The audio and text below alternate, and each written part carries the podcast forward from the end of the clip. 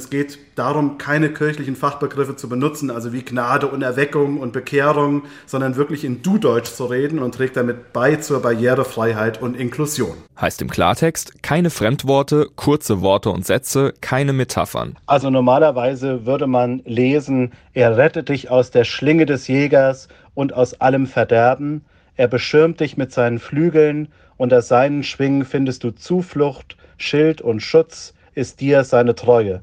Daraus wird dann in einfacher Sprache Gott ist immer für dich da und beschützt dich vor allem Bösen. Es ist der erste Gottesdienst mit leichter Sprache im Lahn-Dill-Kreis, sagen die Veranstalter, und das sind die Lebenshilfe Dillenburg und die Freie Evangelische Gemeinde in Dillenburg-Nanzenbach. Auf die Idee gekommen sind sie über Ilonka Discher.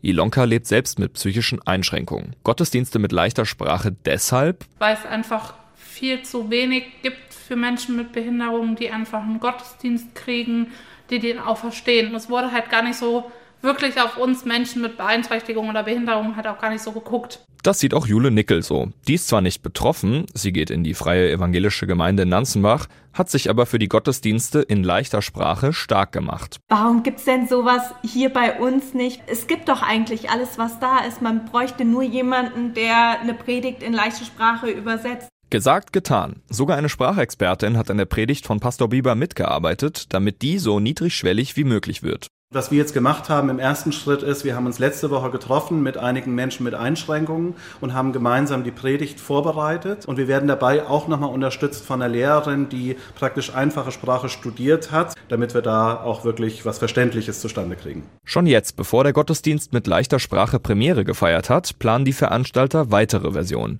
Zum Beispiel Gottesdienste für Gehörlose oder Blinde. Erfahrungen darin hat Pastor Bieber schon bei einer Trauung gesammelt mit einem blinden Brautpaar.